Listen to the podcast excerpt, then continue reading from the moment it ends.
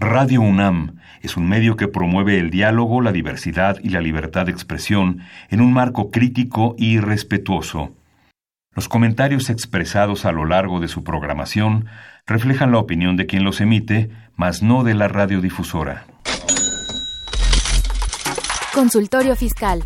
María Concepción González de Chicago dice que hace 12 años Radio. presentó suspensión de actividad. Un programa de Radio UNAM Hay una PTU entonces que se determina. y de la Secretaría de Divulgación y Fomento Editorial de la Facultad de Contaduría y Administración. Si bien es cierto, estamos, hablando- estamos comentando todo lo que tiene que ver con la contabilidad. Tocaremos el tema de las deducciones personales, obviamente, porque no son tan fáciles de aplicar en realidad. Consultorio Fiscal. Radio. Muy buenas tardes, bienvenidos a su programa Consultorio Fiscal. En esta ocasión, en Semana Santa, vamos a empezar con una serie de programas para declaración anual de personas físicas que se tendrán que presentar durante el mes de abril. El día de hoy, eh, respecto a declaración anual de personas físicas, estaremos tocando el tema de sueldos y salarios. Para ello tenemos un gran especialista, un maestro de nuestra Facultad de Contaduría y Administración. Es licenciado en Contaduría por la Facultad, especialista por la Facultad, catedrático de la Facultad, 100% hecho en CEU. Nos acompaña el licenciado en Contaduría y especialista fiscal Sergio Abarca Telles. Sergio, gracias por estar con nosotros el día de hoy. No, muchas gracias y muy buena tarde a todos. Aunque es- estamos en Semana Santa, ¿verdad? Estamos en Semana ¿Tú Santa. crees que alguien nos esté escuchando? Sí, la gente va a estar interesada para presentar su declaración anual. Los días santos son a partir de mañana, mañana jueves. Empezamos. y arrancan preparando la declaración anual. Pero bien, eh, recuerde que este es un, por ser Semana Santa es un programa grabado, no vamos a tener teléfonos en cabina, no hay preguntas abiertas al público, no tenemos el programa en Twitter, pero sí quisiera recordarles que aunque en esta semana las instalaciones de la facultad se encuentran cerradas, es importante eh, recordarles que en la facultad tiene un área de asesoría fiscal gratuita, donde la semana próxima podrán llamar y hacer citas para que los asesoren eh, chavos de los últimos semestres de la, de la carrera, eh, gente muy bien preparada, aunque la gente piense que son este, estudiantes, son gente muy preparada, son gente que ha ganado maratones, que ha ganado varios concursos en el área fiscal y además pues están muy bien asesoradas por el maestro Padilla, ¿no? Creo que es un área que ha desarrollado, se ha desarrollado muy bien y la verdad poco a poco ha, estado este creciendo y lo que estás comentando no es estar este eh, echando nada más este palabras, sino realmente es una área que, que en particular mi reconocimiento en lo que han hecho. ¿eh? Es un gran éxito de la facultad y un gran éxito del maestro Padilla, a quien mandamos No te- un fuerte por supuesto, abrazo. un saludo. El teléfono donde lo pueden llamar y hacer citas para que los apoyen es el 55 50 79 98. ¿Y te parece, Sergio, si antes de empezar con eh, a desarrollar el programa vamos a nuestra cápsula de arranque del programa? Me parece excelente. Adelante. Consultorio Fiscal. Radio.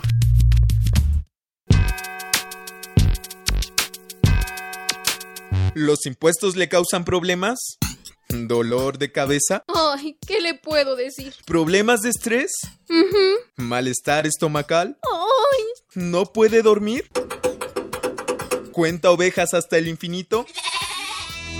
Basta de sufrir. Nosotros tenemos la solución. La Facultad de Contaduría y Administración te asesorará en tus obligaciones fiscales, laborales y de seguridad social, tanto de manera personal como vía telefónica.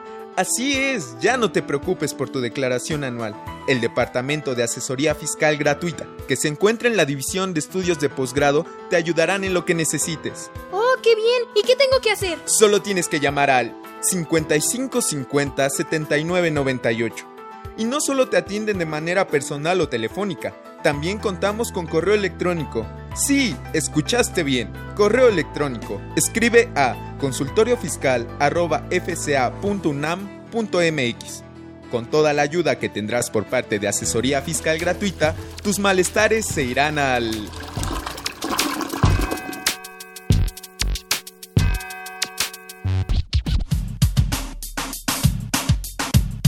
Consultorio Fiscal. Radio. Eh, ya regresamos de esta pausa. Sergio, empecemos a hablar de declaración anual de personas físicas, sueldos y salarios específicamente. ¿Me podrías platicar quiénes son las personas que están obligadas a presentar esta declaración anual? Porque hay muchos mitos al respecto y mucha gente que se confunde. Y si quieres, empezamos por las reglas generales de la ley y después por ahí hay una reglita en miscelánea media rara, ¿no? Bueno, vamos a empezar efectivamente. Mira, yo creo que la primera parte, recordamos, estamos hablando de personas físicas que tienen ingresos por salarios. Entonces, la pregunta es, que nos están escuchando dirían, oye, ¿tengo yo esa obligación, que es a la que tú estás comentando? Pues bueno, la primera parte que, que, tendríamos es que si dejó prestar de servicios, o sea, yo estuve trabajando en el año de 1900... 2017. Perdón, 2017. Sí, sí, Estamos hablando, esa es la fecha en la que quisiéramos estar. Estar, ¿verdad? y es que hace un momento comentábamos de... Antes de entrar al aire. Pero bueno, ok, si dejamos, si, si, dejó, si la persona dejó de trabajar antes del 31 de diciembre del 2017, tendría la obligación de presentar su declaración anual. Esa es la primera parte. Ese es la primera, el primer supuesto. Sí. Ahora, si obtuvo ingresos mayores a 400 mil pesos, que eso es a lo que estaría relacionando un poco con el punto que tú comentabas, pues tendría la obligación de presentar su declaración este anual. Ok, aquí quisiera detenerte, Sergio, porque la mayoría de la gente se queda con este concepto nada más. Si yo tuve ingresos por salarios y mis ingresos por salarios excedieron de 400 mil, no excedieron de 400 mil pesos, no tengo obligación. Y yo creo que es un tabú porque hay otros casos en los cuales mis ingresos no rebasan de 400 mil y sí tengo la obligación. Por supuesto. Estamos hablando de una regla en particular en forma específica porque tú estarías mezclando algunos puntos adicionales a lo que estás tú comentando. Tienes, es correcto como lo estás mencionando y porque diríamos eh, yo eh, estamos hablando específicamente de los ingresos por lo que sería sueldos. Sí. Si tuviera algún otro tipo de ingreso, vamos a tomar, vamos, eh, tuvo ingresos porque enajenó un coche, tuvo ingresos porque vendió algún su casa, su casa, aunque aunque haya estado exento. tendría la obligación de informarlo. Entonces, si tuvo otro tipo de ingreso de lo que estaríamos, otro tipo de ingreso tiene que presentar la declaración anual. Así Ese sería Déjame ser un poquito técnico para que nuestros amigos radioescuchan sepan de qué estamos hablando. Entonces nos estamos refiriendo al artículo 98 de la Ley del Impuesto a la Renta, específicamente la fracción tercera.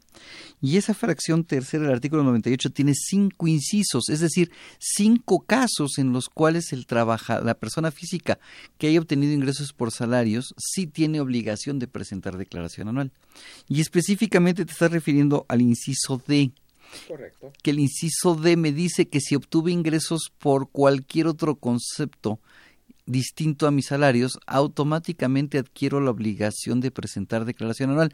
Hay algunas excepciones, ahorita si quieres platicamos de esas excepciones, pero bien dijiste, si yo vendí mi carro en el año 2017, aunque mis ingresos por salarios no hayan excedido de 400 mil pesos, tengo obligación de presentar declaración. Si tuviste ingresos por honorarios, si tuviste ingresos por arrendamiento, si tuviste ingresos por actividades empresariales, entre otros, tendría dividendos, la, dividendos, tendría la obligación de presentar este declaración. O vendí mi casa o vendí mi carro y entonces estoy obligado a presentar la declaración. Enajenación de bienes estaríamos hablando. Estamos hablando del capítulo de enajenación de bienes. Independientemente que del caso que comentas de lo que sería la casa, pues digo, ese eh, hay una retención que hace directamente lo que es el, el notario. El notario y hay unos casos de exención, pero para que la exención aplique tengo obligación de presentar la declaración anual. Por supuesto. Informar exacta, eh, vamos, sería el punto importante, porque pudiste haber tenido únicamente ese tipo de ingreso.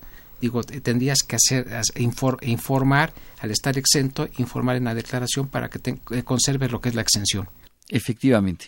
Entonces, eh, si, si yo tuve ingresos de otro capítulo, si mis ingresos excedieron de 400 mil pesos, tengo obligación de presentar declaración anual.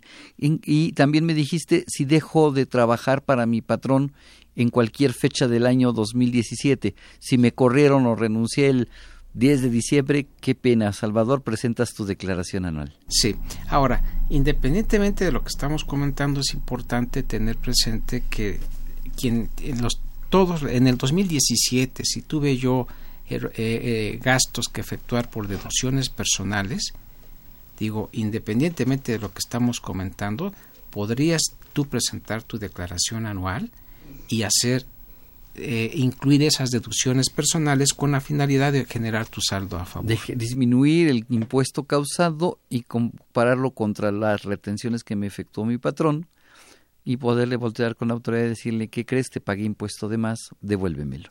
Esa parte es importante porque de alguna forma está lo que es la, la, la, la devolución este, automática. Entonces, que lo vayan viendo desde este momento, presentarlo dentro de los primeros días para que tengan en el mismo mes de abril su devolución.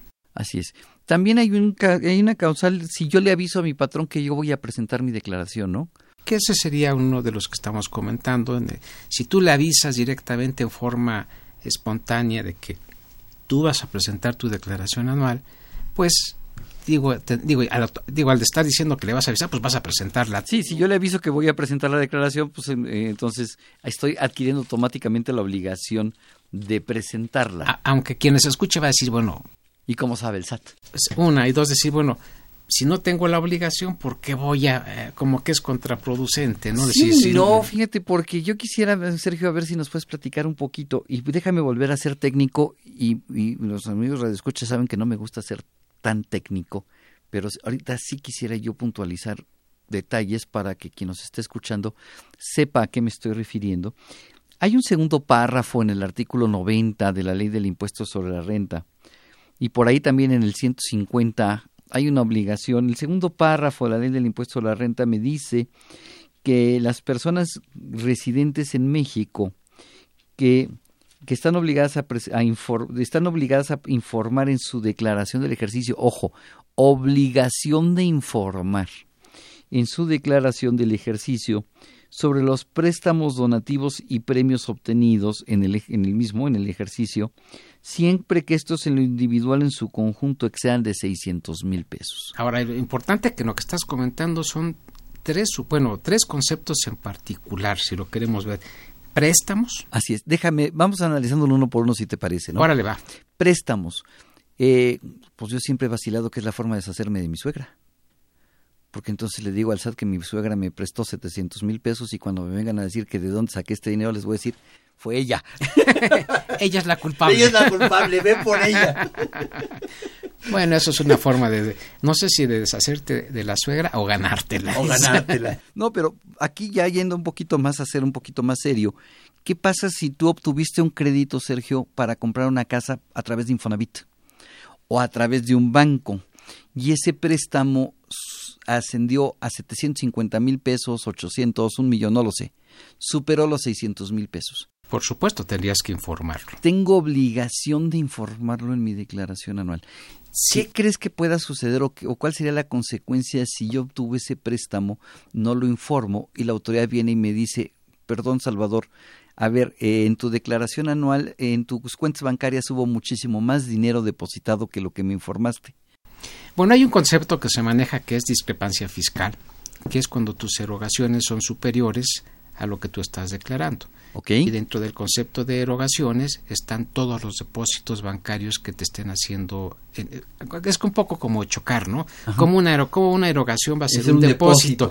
Eh, es importante aclarar que esto es para efecto de lo que es la ley de renta. Te dice, oye, si lo parafraseo, dime si estás de acuerdo, todo lo que tú tuviste de ingreso, compáralo con lo que tú declaraste Ajá. Y lo que yo obtuve de ingreso pues, fue lo que me depositaron. Y eso es lo que se considera. Y si, hay, y si hay diferencia, hay una discrepancia. Correcto. Y eso es lo que estaríamos en su caso considerando.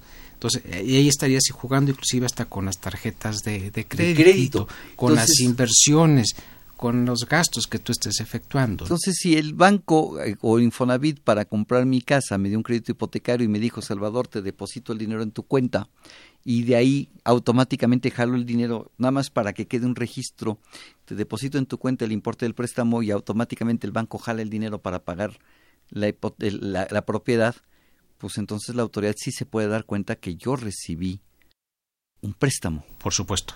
y, si, y si llega a revisarme y no lo informe, ¿me lo puede convertir en ingreso? Te lo podría convertir en ingreso. Ingreso no declarado. Eh, lo cual es, me parece un una parte muy dura en lo que estamos comentando. Claro, pero la ley está redactada de esa manera. Efectivamente. Entonces la autoridad, eh, aquí un punto importante de nuestros amigos Radio Escuchas, no importa que tus ingresos por salarios no hayan excedido de, de, de 400 mil pesos, por favor, si esto sucedió, debiste haberle avisado a tu patrón que tú ibas a presentar la declaración anual y tienes que presentar el mes que entra la de tu declaración anual y ¿Y dónde informo esto? ¿O me va a causar impuesto?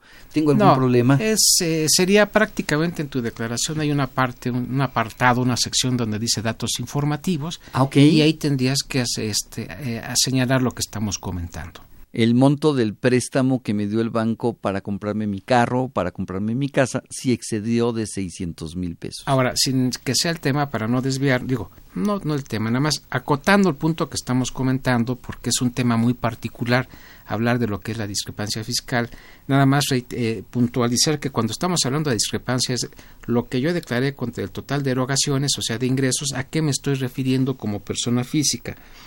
Vamos a considerar, en el caso que estamos comentando las erogaciones, fíjate aquí lo que sería importante, todos los gastos que tú tengas, las adquisiciones de bienes, que sería... Aquí, si quieres, me detengo tantito. Adquisiciones de bienes. Mucha gente va y compra un automóvil nuevo y está registrado ante, ante el fisco para pagar su nómina y está registrado con salario mínimo. Y entonces el SAT puede decir, oye, ¿cómo le hiciste para comprarte de contado un Lamborghini si tú ganas salario mínimo. Efectivamente. Te fuiste a un extremo, digo, Lamborghini, digo, aquí sería... Lamborghini, salario mínimo, como que no cuadra, ¿no? No, digo, no, definitivamente, ¿no? Ese, digo, está, está tu caso, como lo estás planteando, está muy claro y directo de lo, a lo que nos estamos refiriendo. Ok.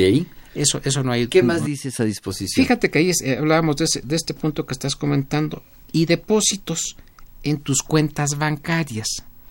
Entonces quiere decir que tu cuenta bancaria, cualquier depósito que tú tengas, se va a considerar como una erogación o se va a comparar con lo que tú estás declarando. Oye, Sergio, pero si yo deposito algo en mi cuenta no fiscal. No, no, eso, digo, eso de cuenta fiscal y no fiscal, digo, a ver quién te la compra. Mira. ¿Qué me estás queriendo decir? ¿Que todas las cuentas bancarias en este país son fiscales? Sí, por supuesto. O sea, yo creo que aquí hay dos cosas importantes. Y nada más, déjame hago una referencia toda persona es que te van a decir, yo tengo una cuenta de cheques y es más, ni estoy inscrito en el Registro Federal de Contribuyentes. ¿Cómo me va a, este, a, el fisco, cómo van a poder identificar esa cuenta que no es fiscal? O sea, yo no estoy inscrito y aparte digo, pues, este, ¿qué pasa en ese O la ama de casa que tiene su tarjeta de crédito. También.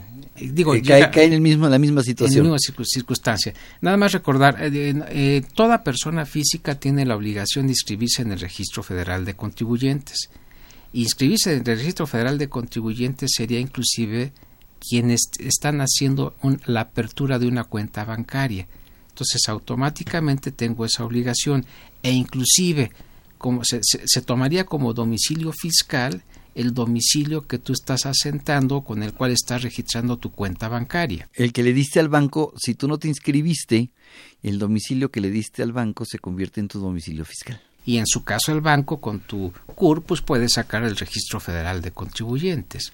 Y el, la curva aparece en los datos de la base, en la base de datos de mi cuenta bancaria. Correcto. Entonces digo, esa parte automáticamente con eso tendría los elementos el SAT para poderte fiscalizar, lo cual implicaría que toda cuenta, a final de cuenta, a final de cuentas, reiterando, este es una cuenta que es eh, perfectamente identificable. Todas las cuentas bancarias son fiscales. Sí, efectivamente. Ya entraríamos a otro problema si es factible que lo, te lo pidan y es, otro rollo distinto. Pero lo que sí valdría la pena es decirles, oigan, cuando, ahorita eh, cuando estamos hablando de la declaración, creo que tocaste un punto así bien importante y como recomendación, no sé qué opines tú, presenta tu declaración anual y como regla, ¿qué tendríamos que decirle así muy simple? Compara lo, todo lo que te depositaron con lo que tú estás declarando y si hay una diferencia, identifica qué es, porque si no el fisco en su caso te lo va a observar como un ingreso no declarado. Efectivamente. Por lo tanto, hablar de que es que voy, a que me hagan mi declaración y nada más les doy los papeles y ya hicieron la declaración, cumpliste con una presentación. El sistema te hizo lo que es la declaración pero no quiere decir que esté correcto y luego te digan, oye, ¿qué pasó? Entonces, hay diferentes tipos de trabajo. Entonces, lo que estamos aquí recomendando, presenta tu declaración y de fondo es, oye, en forma preventiva, ¿sí? ¿Qué tienes que hacer?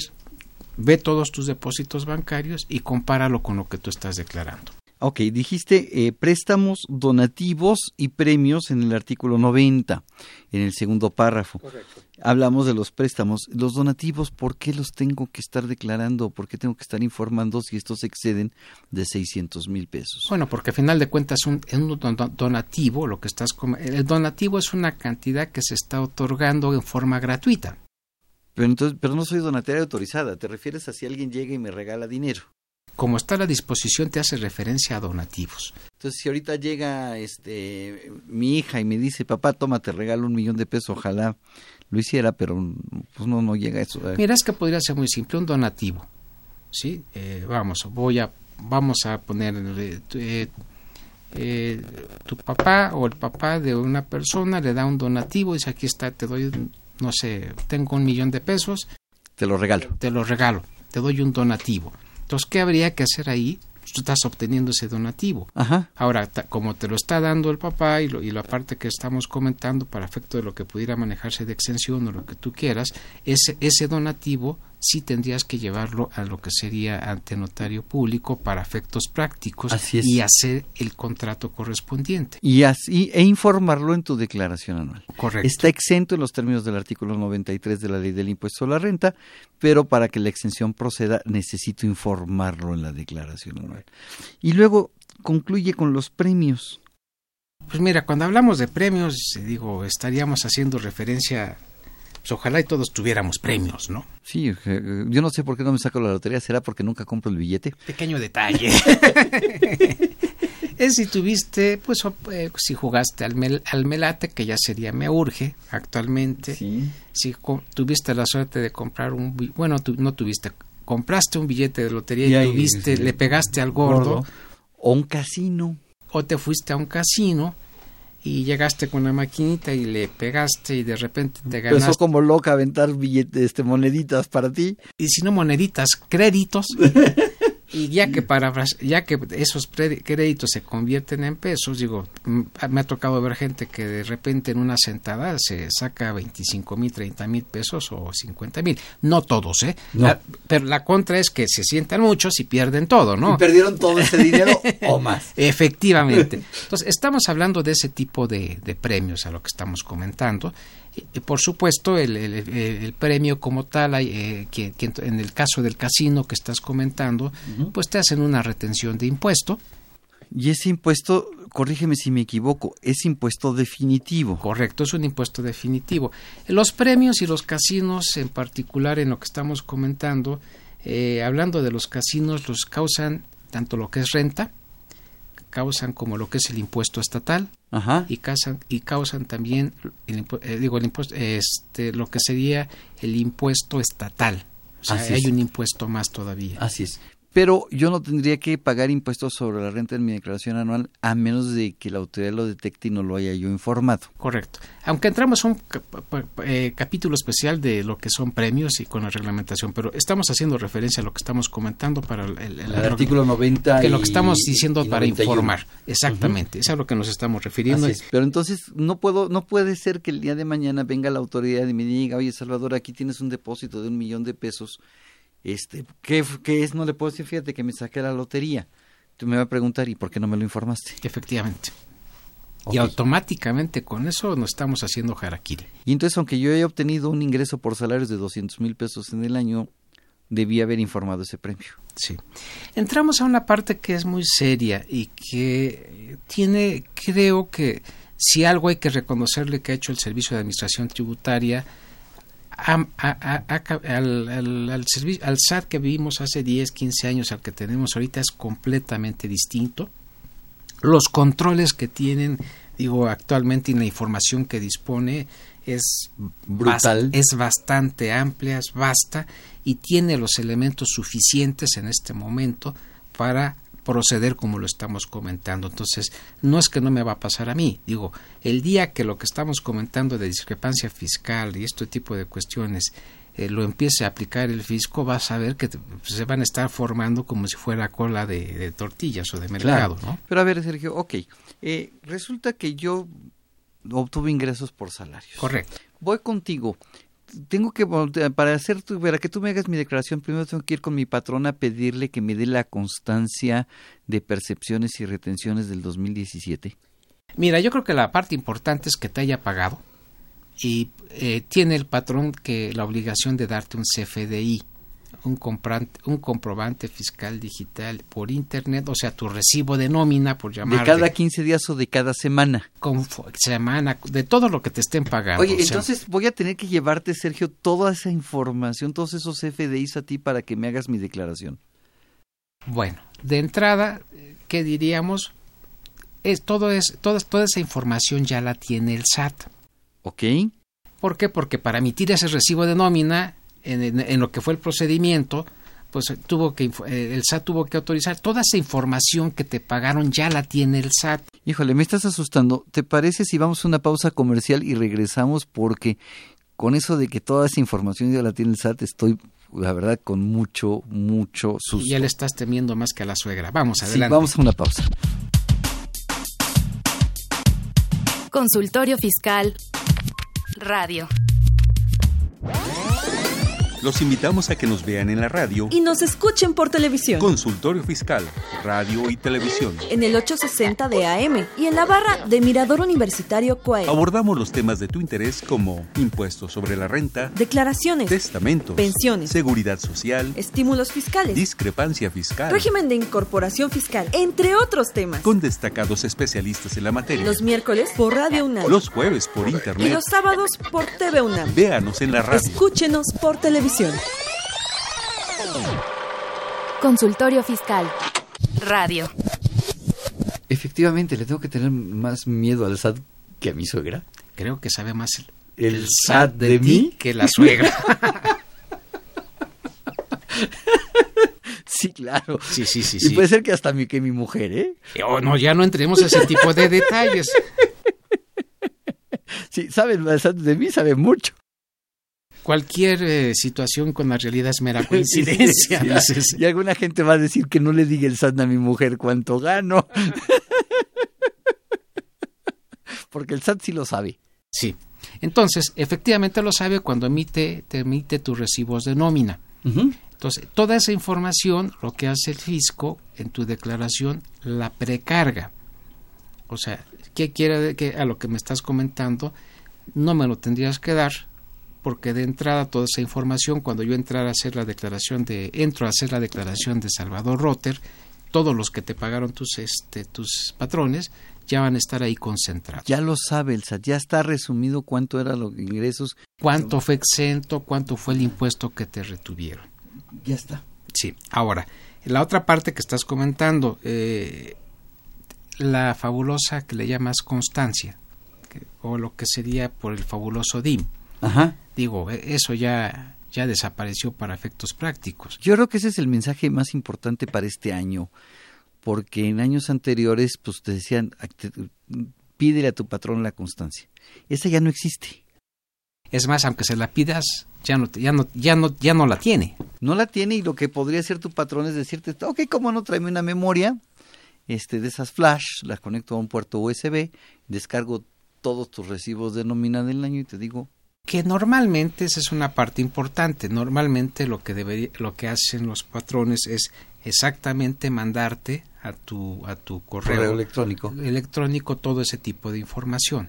y creo que a lo menos por ejemplo si hablábamos ahorita de la universidad, la universidad todo su personal ya tienes ahí tu entras tú directamente a al buzón de al correo que tienes tú ahí de la UNAM, al buzón, a la parte personal, y ahí tienes el listado, todos, los comprobantes. Todos los comprobantes. Porque a final de cuentas eh, lo importante es, eh, ya estamos hablando de digitales, eh, no es tanto el formato, sino el XML, ¿no? Que es los archivos electrónicos. electrónicos. Entonces, esa parte sí ya, ya la tendrías en este sentido. Ok, por ahí oh, escuché que el SAT publicó una regla para eximir de obligación de presentar declaración anual por sueldos y salarios en algunos casos. Me dijeron que era la 37... 31712. 31712. Esa está en resolución miscelánea. El numeral es el mismo al año pasado a este año. La redacción es la misma. Lo único que te cambia es el año. Ok. Entonces, sí está y es la regla 317, en este caso 12. ¿Y exime aunque tenga más de 400 mil pesos de, sal- de ingresos por salarios de presentar la declaración? Sí. Dice, aquí esa parte importante, si lo tratáramos de, ser un poco más claro. Eh, si obtuviste ingresos exclusivamente por salarios, es la primera Fíjate lo parte. primero que me señala, eh, lo- ahí por ahí arranca es, si fueron exclusivamente salarios, si vendiste tu automóvil, si te prestó dinero tu suegra, si te sacaste un premio, Si tuviste otro tipo de ingreso, Ingresos, ya, ya no. ya bailaste. Presentas declaración. Exactamente. Ok. Es porque el concepto exclusivamente implica que Nada no, más. no tienes otro tipo de ingreso. Pero hay una salvedad ahí en esa regla. Si dices, si tuviste ingresos exclusivamente de salarios de un solo patrón, Ah, ok. Entonces, si yo trabajo para un despacho de contadores y además para la UNAM, tengo que presentar declaración. sí. Siempre que se haya emitido la factura de nómina por la totalidad de los ingresos, lo que estamos hablando del recibo de... El, el CFDI de nómina de cada una de mis quincenas. Exactamente. Entonces, ese sería el supuesto. O sea, únicamente ingresos por salarios. O sea, mi estimado Salvador, si nomás tuviste un solo patrón, ok, independientemente de los ingresos que está, emitió, Tu patrón emitió todos los recibos. correcto. Entonces, en ese caso, no estarás obligado a, a declarar. Ok, aunque tenga este más de 400 mil pesos. Pero pues es que es lógico porque pues, en estricta teoría no habría impuesto a pagar, ¿no? Un solo patrón. Ingresos, no importa el monto. Mi patrón expió todos los recibos. En, en principio y por generalidad, pues el impuesto a cargo anual debería ser cero. Las reglas que debería ser cero porque lo que te está reteniendo tu patrón es sobre tu totalidad de ingresos. Entonces, cuando llega a diciembre, hace tu cálculo anual y, Y, ahí- debería de ser cero siempre y cuando tu sueldo haya sido el mismo todo el año. Porque si tu patrón tuvo a bien aumentarte el sueldo tres veces en el año, seguramente te vas a dar impuesto a cargo en la declaración anual. Porque el cálculo del patrón lo hizo, déjame poner un patrón pa- a todo dar que te incrementó cuatro veces. Cada tres meses te aumentaba el sueldo. Entonces los tres primeros meses aplicó una tarifa, los siguientes tres meses aplicó una tarifa que a lo mejor caíste en otro decil de la tarifa, en los siguientes tres meses seguías en el mismo decil que en, los segundo, en el segundo trimestre, pero estabas obteniendo más ingreso. Correcto. Y en el último trimestre del año volviste a brincar de decil en la tarifa y resulta que pues no está calculado el impuesto anual con base en los ingresos que efectivamente obtuviste en todo el año. Bien. Eh, te fuiste a una. Ojalá fuera ese fuera el problema de. No, yo quiero un patrón así. Eh, y que, y que te- no solo te, los, eh, te lo comente, sino que te lo pague. No, y si puedo encontrar uno mejor que me aumente el salario cada mes, estaría maravilloso. Eso no tengo la menor duda. Espero no sea igual, el doble de proporcionar la chamba, ¿no? Para que lo tengas. Bien, una parte importante que estás comentando ahí, Salvador, es que el patrón tiene una obligación adicional de hacerte la retención y tiene que hacer el cálculo del impuesto anual. Pero no tiene obligación si mis ingresos rebasaron 400 mil pesos, que estaríamos cayendo en el supuesto de esta regla. Sí, efectivamente. Aunque por regla general, no sé si estás de acuerdo, en la práctica se hace el cálculo de la totalidad. Así es. Digo, eso ya lo haces tú en forma particular y como control interno para efecto de, de- de- como patrón en el caso que tengas una revisión y que estás calculando y determinando y reteniendo bien impuesto a tus trabajadores. Así. Y o también pudo haber sido ahí el fisco, es que el fisco no está perdiendo. En, en principio sería muy raro el caso que me saldría impuesto a cargo con el supuesto que tú estás poniendo. Y además el fisco me dice, pues si no quieres presentar la declaración anual y tienes deducciones personales, pues no la presentes, no pasa nada. Total, no vas a, no vas a declarar el saldo a favor y no te lo voy a devolver. Correcto.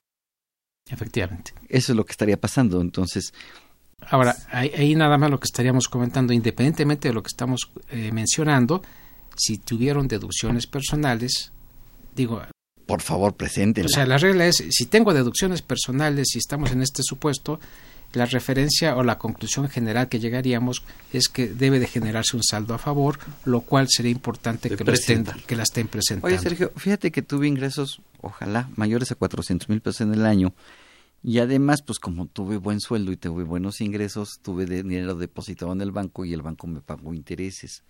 ¿Caería yo o podría yo salir exento de pagar la presentar la declaración anual con base en esta regla 31712?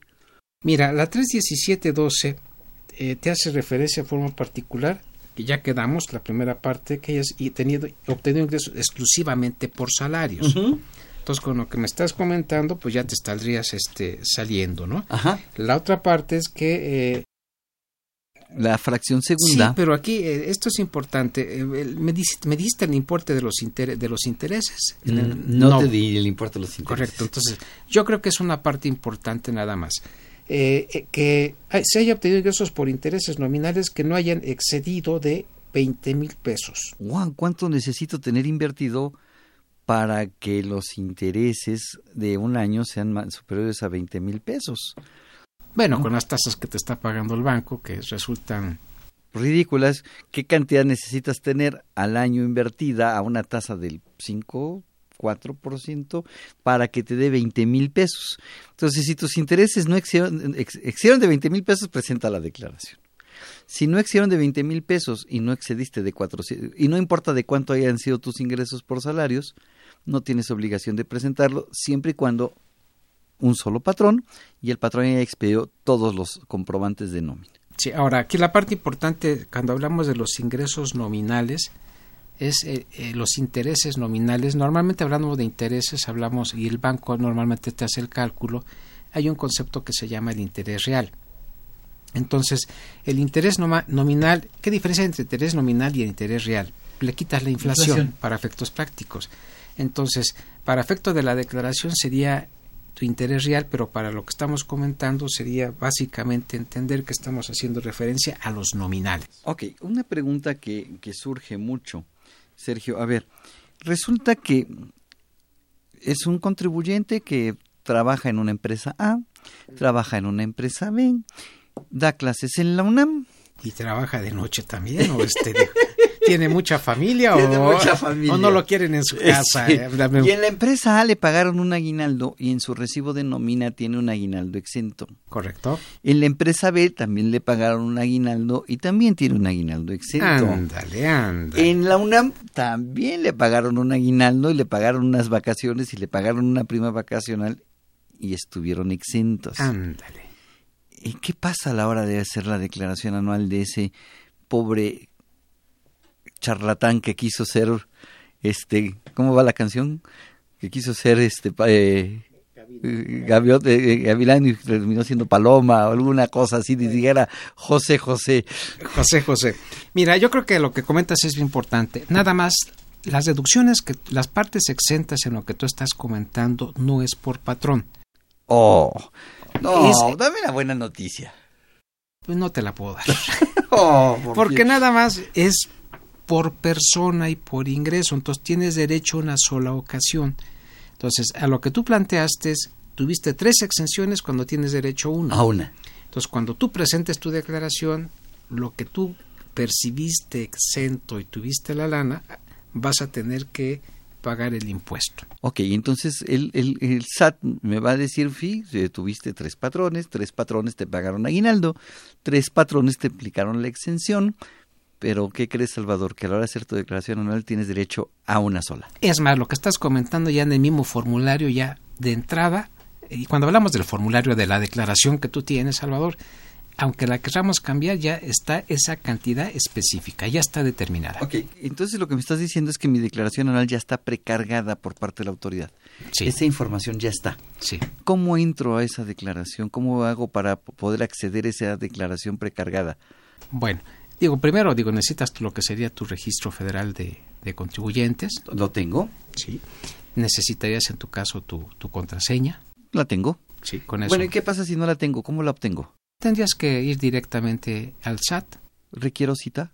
No requiere cita, pero sí, yo, yo creo que valdría. A ver, aquí hay va- va- varios puntos importantes. Hablamos de lo que es una contraseña, que sería tu password, si lo queremos trabajar. Una este, clavecita sí, de es acceso. acceso. Y otra parte es que tuvieras en tu caso este, tu firma electrónica avanzada. Ok.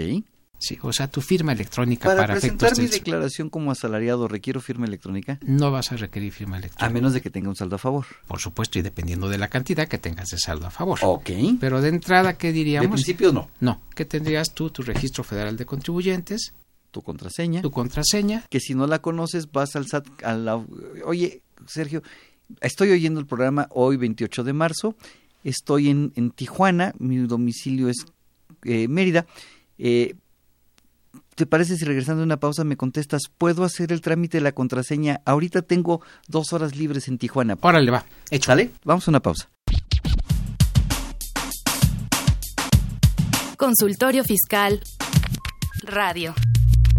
Bien, Sergio, ¿qué pasa con esa contraseña? Bueno, con la diferencia que traemos en horas con Tijuana y, y, Mérida. No, déjame, te lo voy a poner peor. Vivo en Cancún y estoy en Tijuana para que la diferencia de horario sea todavía no, más, sí, radical. más radical. Bueno, no importa. Eh, para efectos prácticos lo puedes hacer en cualquier este, oficina, en cualquier sección. Bueno, llámelo, ya voy, voy a llamarle oficina, área donde te puedan atender del SAT. No importa el lugar en el que tú estés. Entonces, en el que estás comentando, ahí estás, tienes dos horas, podrías hacer. Ve y tramita tu contraseña para que el mes que entra puedas presentar tu declaración. Sí, yo creo que esta parte es importante.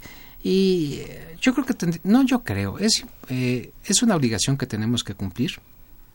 Hay muchos que no la realizan, no la hacen. Quien no quiera hacerla, bueno, es distinto, pero yo considero que habría que presentarla y muy importante todas las personas que tengan eh, eh, deducciones personales, independientemente de lo que sería el top. Independientemente que mis ingresos hayan sido 200 mil pesos y mi patrón era el que estaba obligado a presentar la declaración por mí, vale la pena que la presente. Sí, ahora, una parte importante.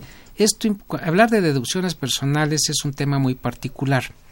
Eh, y muy específico en algunas en, en, algunas reglas, pero eso implica que la persona, el trabajador, quien nos esté escuchando, tenga cierta, no cierta, tenga un cambio de actitud, porque implicaría que por cada tipo de deducción esté solicitando su comprobante fiscal y cumpla los requisitos que la ley me establece para cada deducción. Que ser, que, decirles, no es el papelito únicamente que te están dando, sino sería el CFDI, es el, el, el, XML, el, el, archivo electrónico del comprobante y la, si quieres la parte impresa y que lo estés pagando no en efectivo.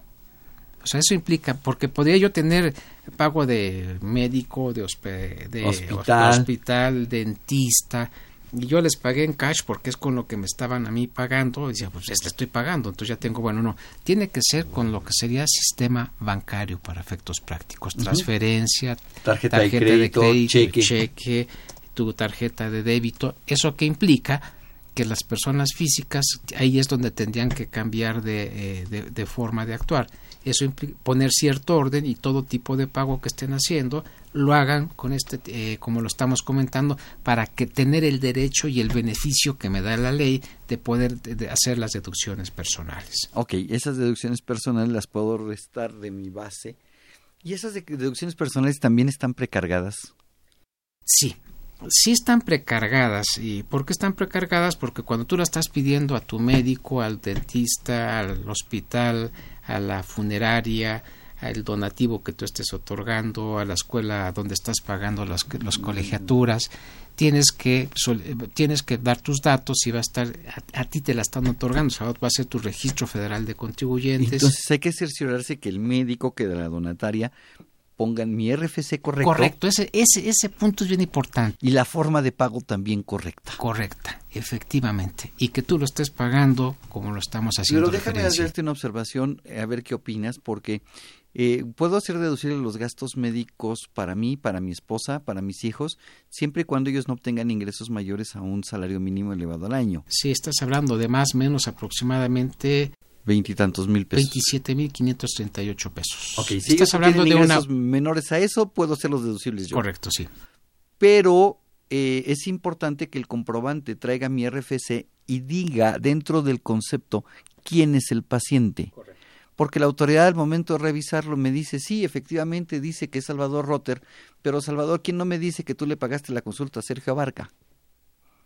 Entonces Sergio Abarca ni es tu hijo, ni es tu pareja, ni es tu este padre, ni madre, ni somos cuates, no, somos no, no amigos, llegues, no llegues a más. Así es.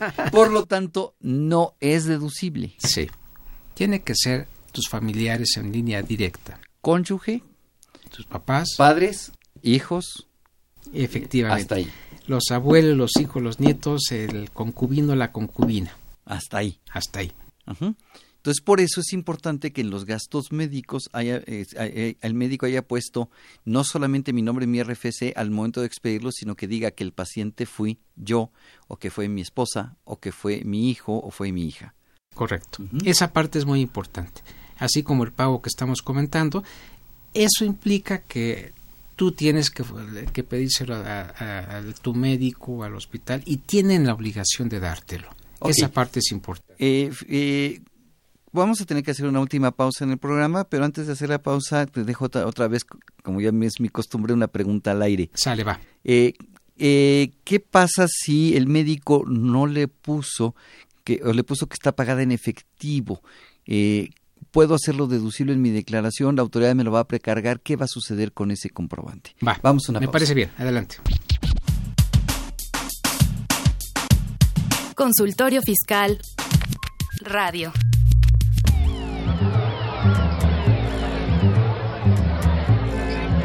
Se va a llevar la revista Consultorio Fiscal única en su género. Aquí encontrará los artículos y sugerencias en materia contable, fiscal y administrativa Ahora, consultorio fiscal desde la calle más cerca de ti. Esta es su información caliente, señor, señora. Con más de 26 años de publicar artículos, noticias fiscales y opiniones de especialistas. Es útil para el empresario, el contador, el administrador persona física, usted.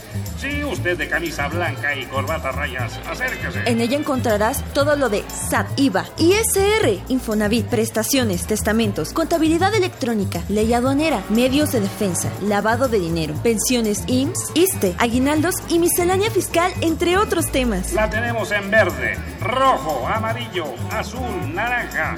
Todo para el gusto de la damita o el caballero. Suscríbete en publishing.fca .unam.mx o llama al 5616 1355 o al 5622 8310. Consultorio Fiscal, por mucho la primera. Por mucho la mejor.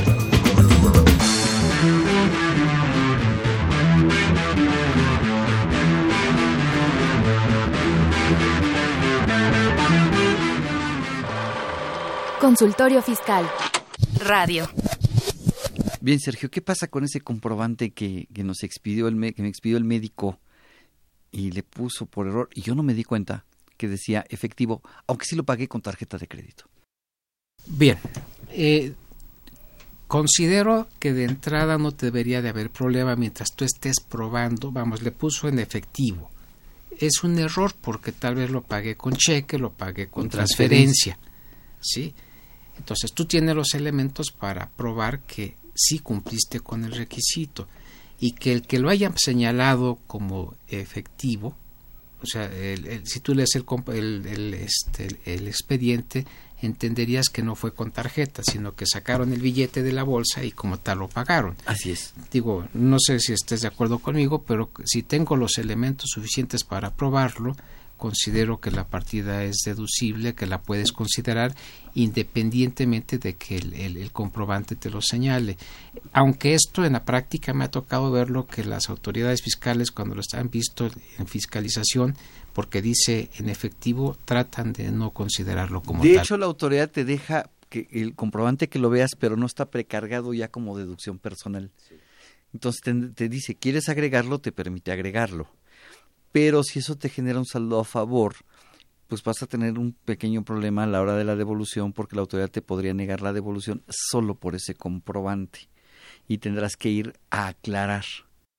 No sé si te ha tocado hacer ese tipo de aclaraciones. Sí, me ha tocado, no son fáciles. Son muy engorrosas. Que muy engorrosas. Y para el 2018, aunque yo sé que estamos hablando de declaración en el 2017, el médico me va a expedir un CFDI versión 3.3 y hay un concepto que le dice uso del comprobante. Y en el uso del comprobante hay claves para gastos médicos, para deducciones personales. Yo les sugeriría a mis amigos que para que se los vamos a repetir en, marzo del año que entra si Dios nos presta vida. pero pero ya para que mejor diles ahorita. Por eso. Todos los gastos médicos que hagan en el 2018, que vayan al médico, a, quien, a quien corresponda, cuando le emitan el comprobante correspondiente, soliciten que le pongan el uso el uso de gastos médicos. O sea, que le pongan como concepto ahí el uso, que lo vas a utilizar como deducción Son personal, personal, gastos gastos, médicos, médicos o el O concepto donativos o préstamos de intereses de crédito hipotecario, que son las deducciones personales. que sí- suena muy estricto, muy bueno, déjalo hasta suena Pero muy fe- facilita, les va a facilitar su declaración anual 2018 en 2019. que eso es lo que estamos comentando, te va a quitar problemas de aclaraciones y vas a obtener el efectivo más rápido, nada más cuidando este punto. Ok. Esa parte es importante. Eh, Sergio, fíjate que mi declaración anual me va a generar un saldo a favor de 12 mil pesos. Oh, Dios mío, oiga. Eh, no estoy hablando de mí, estoy hablando de un, de un contribuyente, ¿no? Ojalá tuviera yo un dos- saldo a favor de 12 mil pesos, me caerían de maravilla. Este, esos 12 mil pesos, eh, presento la declaración o tengo que cumplir algún requisito para que la autoridad me devuelva ese dinero. Aquí tendrías dos puntos. Uno es que generes un saldo a favor y el otro es que te genere un saldo a pago por pagar, ¿eh? Pero Ajá. bueno, vamos bien caso. Este, eh, si tienes un saldo a favor, ¿qué es lo único que tendrías que hacer? Presentar tu declaración, presentarla en tiempo. ¿Qué quiere decir en tiempo dentro de los plazos establecidos, o sea, dentro del mes de abril? ¿Abril? Para que tengas derecho a la devolución que estás comentando En forma automática. automática. ¿Qué quiere decir? Que ni- yo presento la declaración, presentamos la declaración de Salvador, le ponemos devolución. Le pongo mi número de cuenta bancario a 18 posiciones. Sí, su- suena de que, a posiciones, bueno, de qué estamos hablando. 18 caracteres, 18 dígitos. Tu clave. Mi clave. Y, en su, eh, y- ese sería el elemento suficiente para efectos Ok, la prácticos. autoridad me me no me pide que lo firme o, o alguna característica para poderme devolver el dinero. En lo que estamos coment- en lo que estamos comentando, por supuesto, con lo que estás haciendo referencia. Eh, la firma, ¿cómo la hago? Si pues, es electrónica, no, no, no, puedo, no tengo el papel para firmarlo, o, o la imprimo, la firmo, la escaneo y se la mando. ¿Qué hago? No, pues tiene que ser la firma. No, aquí ya la firma, eh, ahora sí que eh, de, de- de- con tecnología de punta de lápiz ya no te va a funcionar. la tecnología de punta. o de pluma, más bien De dicho. pluma, así es. Ya quedó, ya no es tan de punta. Ya no, ya, eso- ya eso es del Antiguo ¿A partir Testamento. de qué cantidad tengo que, que mandar la declaración? ¿Te acuerdas? Con firma electrónica, ¿no? por ahí al- algo de 10 mil pesos. Algo así, si no mal recuerdo. Perdón, ahí Ah, no recuerdo. creo curva, que sí, sí. sí, sí, no recuerdo exactamente la, la sí, cantidad. pero si, la, si la, el saldo a favor es menor a ese importe, no necesito firma electrónica. Correcto. Si rebasa, porque habíamos dicho que con la sola contraseña, el cuate que vive en Cancún y se fue a Tijuana, eh, ahí sí requeriría, para poder presentar la declaración, ir a tramitar su famosa fiel. Correcto. Sí, o Sí. su e-firma, porque le han cambiado el nombre de fe a fiel y de fiel a e-firma y la historia continuará. Sí, y un punto nada más, nada más eh, lo que estamos haciendo mención, si me permites, a final de cuentas, eh, una persona física tiene derecho, a lo menos en lo que estamos hablando 2017, espero no equivocarme en cantidad, a hacer deducciones por su- personales por 137 mil pesos. Que estamos hablando de 15 eh, UMAS. Estás hablando, eh, sí, 15 UMAS o el 10, el 15% de algo así, ¿no? estás hablando de 5 UMAS al año 5 UMAS al año o el cin- 15%, 15% del total de tus ingresos. Efectivamente. Pero eh, es el, la que resulta menor, pero si lo quieres tú Eh, señalar llevar al- al al máximo, ciento. una persona física puede como máximo deducir como eh, deducciones personales 137 mil pesos. es lo más. Lo cual me parece una cantidad, entrar, entrar y salir al hospital una o dos o cuestiones que tiene problemas estos que son muy importantes. Con eso ya. Eh, me parece un castigo eh, muy, Muy muy, severo a la- a la que, salud. que no lo, que no lo merecemos. Bien, Así pero ese sería mi punto. Co- con buen punto cierras el programa, Sergio. Desafortunadamente se nos acabó el, el tiempo. Te agradezco mucho venir a grabar este programa de Semana Santa. No, pues les mandamos Bien. un fuerte abrazo, un saludo y estamos en Semana Santa y conservar estos días. Así es. Los invitamos a que nos sintonicen este programa la siguiente semana para seguir platicando de los temas de declaración anual de personas físicas. Esta es- fue una producción de Radio UNAM en los controles Socorro Montes, en la producción por parte de la Secretaría de Divulgación y Fomento Editorial de la Facultad de Contaduría y Administración de Zahualcoyot Jara, Juan Flandes, Alma Villegas, Tania Linares, Miriam Jiménez, Alejandro Rubalcaba, Valeria Revelo, Bárbara Craules y Bernardo Santiago. Hasta la próxima. Se despide su amigo Salvador Rotter. Buen provecho. Muchísimas gracias. Consultorio Fiscal. Un programa de Radio UNAM y de la Secretaría de Divulgación y Fomento Editorial de la Facultad de Contaduría y Administración. Consultorio Fiscal Radio.